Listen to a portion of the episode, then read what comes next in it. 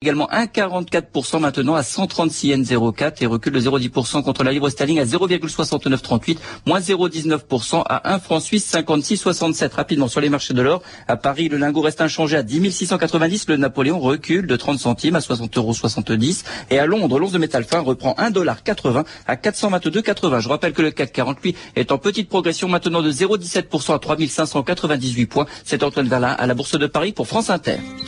La bourse en temps réel, tous les cours, les indices et les marchés sur votre Minitel 3615 France Inter, rubrique bourse, 35 centimes d'euros la minute ou sur votre téléphone au 0892 68 10 33, 34 centimes d'euros la minute. On termine avec l'arrivée du Quintet Plus à Vincennes, 5, 2, 6, 18 et 3. Vous écoutez France Inter, il est 14h04, c'est l'heure de 2000 ans d'histoire et c'est avec Patrice Gélinet. Bonjour, aujourd'hui avec l'historien américain Robert Paxton, l'armée de Vichy. Cette armée nouvelle, petite par le nombre, nous en ferons un vivant modèle de qualité. Elle maintiendra le culte de la patrie au sein de la nation régénérée. Général Hunziger, septembre 1940.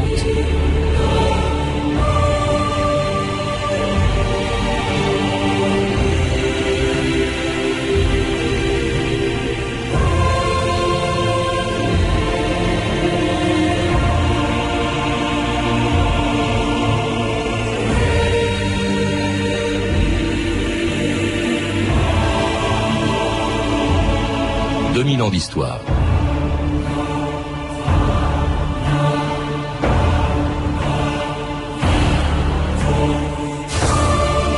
En 1940, les plus hautes autorités militaires françaises étaient formelles. La France avait la meilleure armée du monde. Sur le papier, en tout cas, elle était en mesure de faire face à l'armée allemande. Et l'on comprend la stupéfaction des Français lorsqu'en mai et juin 1940, ils ont vu les divisions blindées allemandes infliger en six semaines à l'armée française une des plus grandes défaites de son histoire. Une débâcle tellement inattendue que c'est avec résignation que la plupart des Français ont entendu le nouveau chef de leur gouvernement leur annoncer qu'ils avaient perdu la guerre et que leur armée, qui venait de perdre 100 000 tués et 1 500 000 prisonniers, était vouée désormais à faire de la figuration. Philippe Pétain, le 25 juin 1940. L'armistice est conclu. Le combat a pris fin. Les conditions auxquelles nous avons dû souscrire sont sévères. Une grande partie de notre territoire va être temporairement occupée.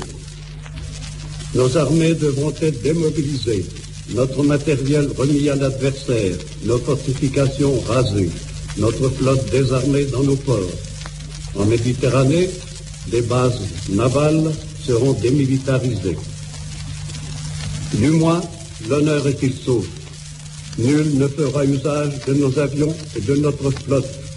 Nous gardons les unités terrestres et navales nécessaires au maintien de l'ordre dans la métropole et dans nos colonies.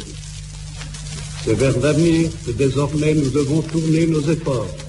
Un ordre nouveau commence. Robert Paxton, bonjour. Bonjour. Vous êtes un des plus grands spécialistes de l'histoire de la France sous l'occupation, auteur il y a quelques années d'une remarquable histoire de Vichy, et vous venez de publier chez Talandier l'armée de Vichy, cette euh, armée qu'on a appelée aussi l'armée d'armistice. En fait, tout ce qui restait de, de l'armée française battue en, en juin 40, c'est-à-dire pas grand-chose, on vient de l'entendre. Euh, l'armistice accepté par Pétain l'avait réduite à très peu de choses. Oui, en effet, euh, l'armée française est limitée à 100 000, 100 000 hommes en métropole et 120 000 euh, en Afrique du Nord. C'était dans les dans, dans l'armistice. Euh, c'était la décision de Hitler que Hitler voulait que l'armée française l'aide à maintenir l'ordre en, en, France. Il voulait pas euh, s'en charger lui-même. Il n'y avait pas que les effectifs également. On, on, retire à cette armée tous les moyens modernes de se battre. Vous dites à un moment donné que euh, la cavalerie euh, revenait au fond à ses chevaux. Oui. Il n'y avait plus de chars. Et aux, aux, bicyclettes, plus de chars du tout, quelques autres mitrailleuses, une, une douzaine. Mm -hmm. Mais l'armée 6 enlevait de l'armée française tout moyen de se battre. Sa, sa, sa fonction, euh, selon l'armée 6, était de, de, de maintenir l'ordre dans le pays et de d'éviter que les Alliés prennent possession des colonies. Et très peu de très peu d'avions. Euh, il restait quand même une flotte, c'était pratiquement ce qui est le plus important euh, à l'époque oui, dans l'armée la... française, mais elle était coincée dans tous ses ports. Oui, mais la flotte française, c'était extraordinaire. C'était la deuxième flotte euh, du monde, mais c'était démilitarisé. dans les ports et donc incapable d'agir. Ce qui est étonnant, Robert Paxton, c'est que au fond, ces conditions très dures ont été acceptées, vous le dites, par la majorité des officiers. Pourquoi? Eh bien, je crois que la plupart des officiers ne croyaient pas aux, alternatifs. Hmm. Euh, le, premier alternatif aurait été d'aller s'installer en Afrique du Nord. Euh, ou de suivre le général de Gaulle aussi. mais il n'y a pratiquement aucun d'entre eux. À peu près la même chose, continuer la guerre, en d'autres termes.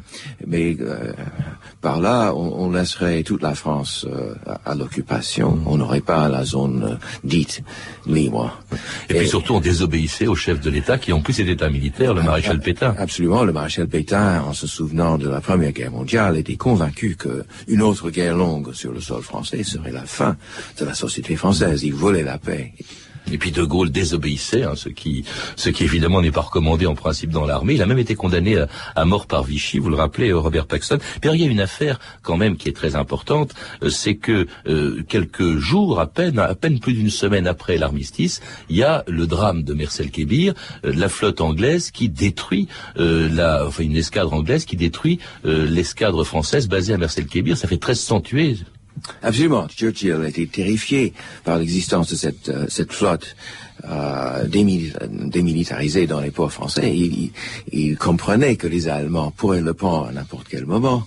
Donc, euh, il, il, a demandé d'abord que les unités euh, navale française qui restait en Afrique du Nord à Mercel-Kébir quitte euh, euh, Mercel-Kébir, soit pour l'Angleterre, soit pour les colonies françaises en Amérique du Nord, mmh. aux Antilles, aux Antilles, ou, soit se saborde. Et l'amiral français qui avait le commandement a, riposté par, la force et les Anglais ont, et les Anglais ont écrasé cette, euh, ces unités en tuant 13, presque 1300 alors ça explique en tout cas l'anglophobie de, de, l'armée française qui pourtant n'a jamais été germanophile. Hein. Il y a très peu de soldats français euh, qui se sont battus aux côtés des Allemands pendant, pendant la Deuxième Guerre mondiale. Il y a eu une unité qui s'appelait la LVF, mais il y a eu très très peu de soldats qui l'ont. La Légion des volontaires euh, contre le bolchevisme qui était minuscule, c'était très mal vu par l'armée. Mais l'armée voulait rester euh, française, c'est-à-dire euh, en dehors de, la lutte. ni euh, le, ce qui restait de l'armée française ne voulait pas venir ni le, le jouet des Alliés, ni le jouet des Allemands. Je propose Robert Paxton d'écouter l'état d'esprit des officiers de cette armée de Vichy avec quelques textes que l'on trouve dans votre livre et sélectionnés par Stéphanie Duncan. Oui, c'est un sentiment mélangé, on peut dire de soumission. Nous devons accepter notre infériorité pendant un temps, écrit en juillet 40 le général Laure dans son journal, un engourdissement des premiers mois qui sera suivi malgré tout d'un désir de revanche, même si pour beaucoup il va tarder à se manifester. Le général Végan, par exemple, l'ex-ministre de la Défense nationale de Pétain, en février 41, déclare à ses hommes cadres et troupes devront puiser l'énergie nécessaire dans l'amour de leur pays, leur esprit de sacrifice et leur désir de revanche. Alors l'armée de Vichy, en effet, euh, reste germanophobe. L'allemand est toujours le Bosch, mais elle a un autre ennemi qu'elle déteste autant, sinon plus, l'Angleterre. C'est bien ce que dit le général Ollery en juin 42 dans une conversation privée. Notre armée, dit-il, est à la fois anglophobe et germanophobe. L'anglophobie chez les coloniaux, et la germanophobie chez les métropolitains. En une anglophobie traditionnelle, hein, mais exacerbée par Marcel Kébir, vous l'avez dit. Donc le 16 juillet 40, quatre jours après Marcel Kébir, le général Hunziger n'hésite pas à le dire. Aujourd'hui, la France se trouve pratiquement en guerre avec le même ennemi que son adversaire vainqueur. Beaucoup sont persuadés que l'Angleterre ne songe qu'à voler à la France son empire colonial, comme le général Dance qui déclare à ses officiers Quant aux Britanniques, vous avez retrouvé en eux nos ennemis séculaires, qui ne pensent qu'à une France sans marine, sans colonie, sans tradition militaire. Ils prétendent nous ramener tout ce dont nous avons failli mourir, la politique démocratico-maçonnique et la finance judéo-saxonne. Hein. Il y a quand même un peu de politique aussi là-dedans. Alors l'armée de Vichy n'aime pas non plus ceux, euh, les militaires qui ont quitté la France pour continuer le combat. Vous connaissez ceux qui sont passés de leur côté, déclare le général Dance. Des tarés, des endettés, des ambitieux, des aigris, des mal mariés ou bien des pourvus de maîtresses. Un esprit moralisateur qui est très fort dans cette armée d'armistice, tout comme dans les discours de Pétain. au lieu de se battre, hein, il faut expier, expier non pas les erreurs militaires qui ont participé de la défaite, mais celles de la Troisième République. Ce n'est pas seulement l'armée qui a été battue sur les champs de bataille, c'est la nation tout entière qui s'est affaissée, explique le général Dens. Elle a vécu pendant 20 ans sans idéal, ne recherchant que des satisfactions matérielles. Elle a renié la grande loi de l'effort et du travail. En défaut d'un rôle militaire, évidemment, l'armée de Vichy entend bien jouer un rôle moral, sinon politique. En tant qu'officiers généraux, nous avons le droit de nous compter parmi les élites de la nation, déclare le général Laure en juillet 40. À ce titre, nous ne saurions plus nous retrancher dans le silence de la grande car c'est notre chef, donc le maréchal Pétain, qui est au pouvoir. Et oui, on a l'impression en lisant, en entendant ces textes qu'on retrouve dans votre livre, euh, Robert Paxton, qu'au fond l'armée ne fait plus la guerre, mais elle fait beaucoup la morale. Absolument, mais il y avait deux conceptions de la revanche. Euh, pour le général de Gaulle, c'était de continuer le combat, mais pour le maréchal Pétain et les officiers qui, euh, qui le suivaient, cette manière de faire la revanche, c'est revenir à la Première Guerre mondiale. Il ne faut pas oublier qu'on était hanté, c'est 20 ans plus tard seulement, on était hanté par les tranchées, hanté par la Première Guerre. Refaire ça, ça serait la fin de la France. Donc l'idée de la revanche, c'est de, sortir de la guerre, de, de rendre la France plus forte, par des, par des changements. On, allait faire un régime autoritaire, on, on, aurait, par quelques leçons des pays autoritaires, on, on, allait revenir aux valeurs avant, d'avant la Troisième République, et ça, la revanche viendrait automatiquement sans, sans refaire la guerre. Alors cette, cette revanche, on la trouve peut-être dans, dans certaines organisations, cet esprit de revanche, hein, dans certaines organisations parallèles dont vous parlez aussi, qui sont dirigées par des officiers, les chantiers de jeunesse euh, dirigés par le général de la Porte du Teil, ou encore des écoles des cadres comme celle que dirigeait le commandant du noyer de Segonzac. L'école de la Fauconnière est dirigée par le chef du noyer de Segonzac, qui s'acquitte de sa fonction avec une conscience, une âme, un dévouement qui suscite l'admiration. Et c'est pourquoi, monsieur de Segonzac, nous serions infiniment heureux si vous vouliez bien nous confier ce que vous ressentez en cette minute, tandis que vos équipes retournent au travail en chantant allègrement des marches de chez Les garçons qui vont partir de là, je crois que ce sont de vrais chefs. Des chefs pour de bons et capables d'aller comme ils viennent de s'y engager jusqu'à la mort, s'il le faut, pour défendre leur idéal. Et je pense à tous les jeunes de France qui ont en eux cet idéal, eh bien, je leur dis venez, et nous tâcherons de faire du bon travail.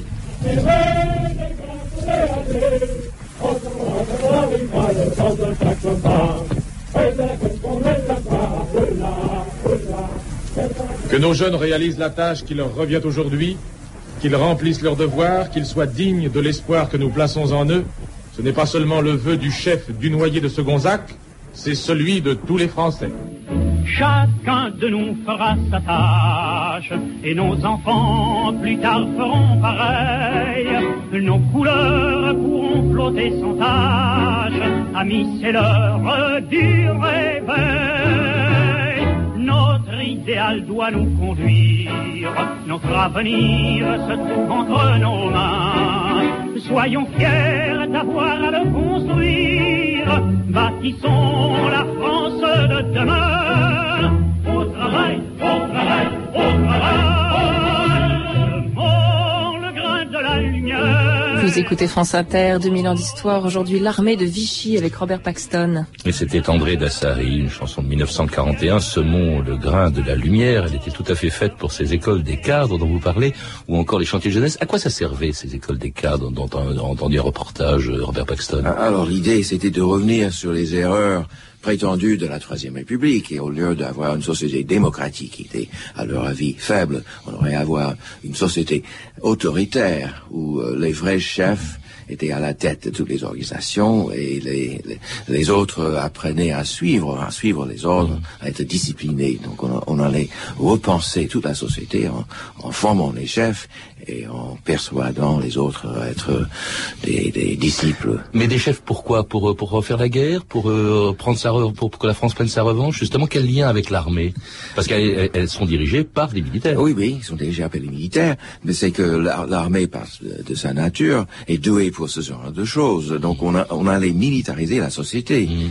Et comme ça, on pourrait peut-être prendre la revanche sur l'Allemagne dans 20 ans ou 30 ans. Mais pour l'instant, on, on, allait maintenir l'ordre, on allait faire cesser les grèves, on allait faire cesser les, mm. les contestations. Avec des officiers qui étaient donc des maîtres d'école en quelque sorte, mais alors qu'on trouve aussi très présents partout euh, au plus haut niveau euh, de, de l'administration et de, de l'État. Euh, beaucoup de ministres étaient officiers, euh, étaient des généraux ou des amiraux, euh, des préfets, il y avait des magistrats, ils étaient un peu partout.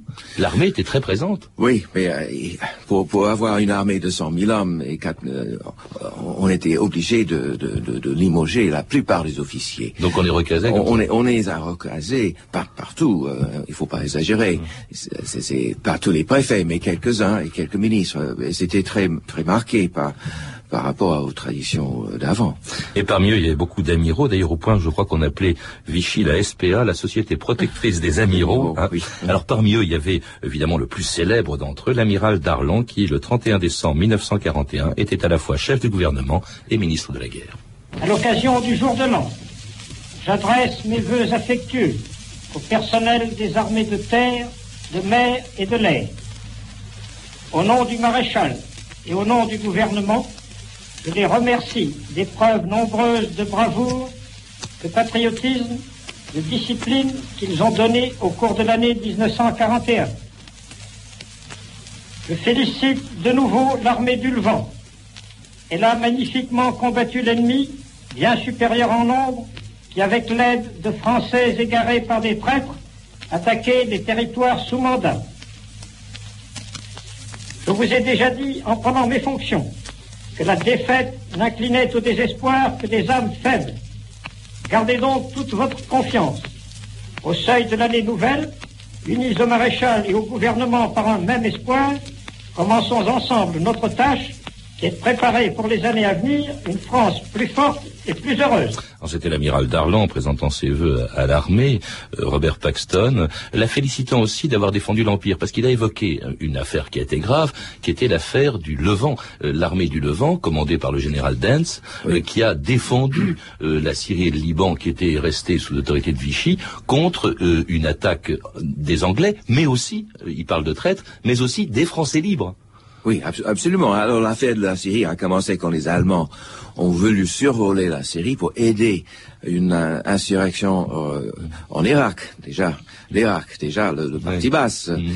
Et, et, dès que les, les, avions allemands se posent sur les aérodromes de, de la Syrie, mm. les gaullistes et les Anglais commencent à s'inquiéter que l'Allemagne va prendre la Syrie. Donc, euh, par mesure de prévention, les, les, Français libres et les Anglais, surtout les Anglais, ont envahi la Syrie. Nous sommes en été 41 et c'était une, euh, une, euh, une, bataille sanglante et pénible parce qu'il y avait des Français des deux côtés. Oui.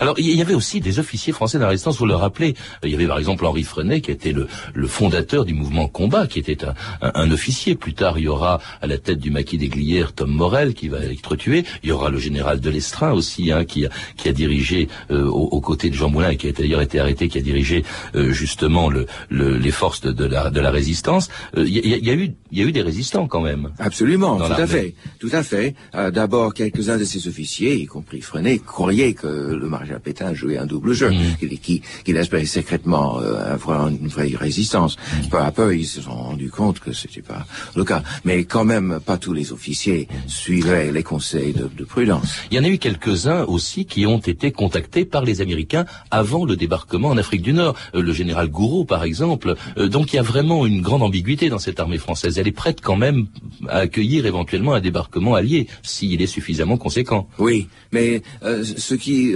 euh, presque personne en France, euh, même les résistants, ne voulait euh, un débarquement allié prématuré parce que comme ça, les Allemands occuperaient, toute la France. Donc on a, on a, on voit les, officiers résistants conseiller aux Américains de ne pas venir trop tôt. Mmh. Donc euh, c'était, ils voyaient ça en, en, en, grand danger. Les Alliés menaçaient la neutralité de, de l'Empire mm. beaucoup plus que les Allemands. Donc euh, c'est pour ça que Darlan parle de l'ennemi mm. euh, anglais. C'est ainsi donc que le 8 novembre 1942, les Américains débarquent en Afrique du Nord, ce qui donne l'occasion au général de Gaulle de faire appel aux soldats français qui l'invitent à le rejoindre.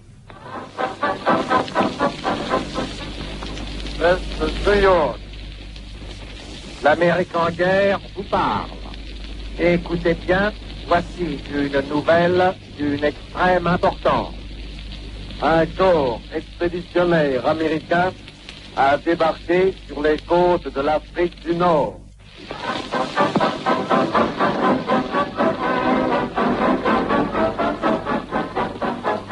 Les alliés de la France ont entrepris d'associer l'Afrique du Nord française à la guerre de libération. Ils commencent à y débarquer des forces énormes. Chefs français, soldats, marins, aviateurs, fonctionnaires, colons français d'Afrique du Nord, levez-vous, aidez nos alliés, joignez-vous à eux sans réserve. La France qui combat vous en adjure. Une seule chose compte, le salut de la patrie. C'était le général de Gaulle au lendemain de, du débarquement euh, en, en, Afrique du Nord. Là, ça a été un cas de conscience pour l'armée euh, d'armistice, pour l'armée de Vichy. Que faire? Les Américains arrivent, est-ce qu'on passe de leur côté? Au début, d'ailleurs, il y a eu une résistance française. Il y a eu des soldats français qui, conformément aux ordres du maréchal Pétain, ont en, essayé d'empêcher le débarquement. La première, la première, priorité, selon euh, les, le, la manière de voir Vichy, la première priorité, c'était d'éviter de, de, que les Allemands occupent le reste de la France. Donc, ils ont ils ont observé l'armistice, ils ont défendu, ils ont défendu euh, l'empire contre tout, contre les Allemands, contre les Alliés, mais en pratique, en pratique, c'était les Alliés qui venaient. Donc il y avait une vraie bataille, des centaines de morts des deux côtés, euh, et la, une bataille qui durait trois jours au Maroc, c'était plus court, c'est plus court son âge. Puis il se trouve que l'amiral Darlan, qui était là par hasard à Alger, oui. euh, a finalement est passé du côté des Américains et, et toute cette armée a, a fini par euh, se rendre et puis même par euh, se battre bientôt aux côtés des Américains. En métropole, il y a eu l'invasion de la zone non occupée par l'armée allemande qui voulait essayer d'empêcher un débarquement en Provence au cas où il y en aurait un après le débarquement en Afrique du Nord. la flotte qui était à Toulon en vertu de la politique de neutralité va se s'aborder de manière à ne pas être utilisé ni par les Anglais euh, ou par les, par les Alliés, ni par les, les Allemands. Enfin bref, c'était la fin de l'armée de l'armistice dissoute par Pétain à la demande des Allemands le 27 novembre 1942.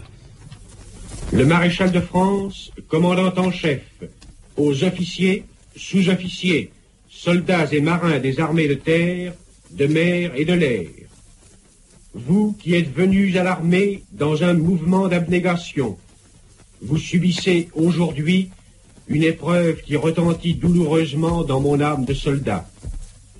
La France gardera le souvenir et le culte de vos régiments dissous et de vos navires disparus. Elle ne laissera pas périr vos traditions de gloire. En saluant vos drapeaux, vos étendards et vos pavillons, je vous demande de garder intacte dans votre cœur la devise qu'ils portent dans leurs plis, honneur et patrie. La France ne meurt pas. Signé Philippe Pétain. C'était un communiqué donc euh, lu à la radio de, Vichy en, en, en, 1942, la dissolution de l'armée d'armistice. Robert Paxton, euh, à ce moment-là, il ne reste plus d'armée française, sauf celle qui se trouvait justement en Afrique du Nord. Oui, il restait quand même euh, l'armée de, de, de l'Afrique, 120 000 hommes, qui, après une semaine d'hésitation, euh, après l'occupation totale de la France, il n'avait plus rien à protéger, donc ils sont alliés à, à la guerre contre Hitler. Mm.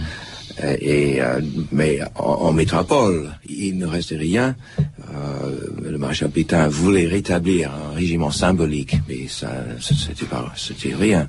C'est bien que beaucoup d'officiers euh, de l'armée de métropole, une fois qu'elle a été dissoute, sont partis par l'Espagne pour rejoindre justement cette armée d'Afrique euh, et, et, et, qui vont se battre. Ils vont se battre. On va la retrouver cette armée euh, en, dans la campagne d'Italie avec le, le, général et futur maréchal Juin, euh, qui vont se battre au débarquement en Provence avec Delattre qui a quitté aussi euh, la France occupée pour rejoindre euh, le, camp des Alliés. Euh, et, ça, c'est assez extraordinaire parce que, au fond, c'est cette armée d'Afrique qui va euh, justement rester à, ce moment-là. Oui, absolument. y avait les officiers de carrière étaient devant un choix, un choix très compliqué, très pénible. Soit on obéit aux ordres de Pétain, soit on suit le général de Gaulle ou le général Giraud. Encore un, un choix. Mais finalement, l'armée de l'Afrique du Nord armée par les Américains, s'est battue très très bien en Italie et a fait un débarquement en Provence en août 1944 et ils ont ils sont battus très bien contre les Allemands jusqu'en 45 et avec le général Delattre euh, euh, qui débarque en Provence, et c'est même lui qui d'ailleurs en 1945 va euh, être envoyé par le général de Gaulle pour signer pour le compte de la France les conditions de la capitulation allemande. Le général Delattre qu'on va retrouver comme beaucoup d'anciens officiers de cette armée d'armistice dans la guerre d'Indochine qui va suivre la deuxième guerre mondiale. En fait, on a l'impression que cette armée d'armistice, la plupart des officiers de la quatrième République viennent de cette armée d'armistice, Robert Paxton. Absolument, l'armée de l'armistice constitue le tronc principal de l'armée de l'après-guerre, du point de vue numérique surtout. Il y avait bien sûr des officiers gaullistes, en, relativement euh, peu nombreux, et des officiers FIFI, Force française de l'intérieur, mhm.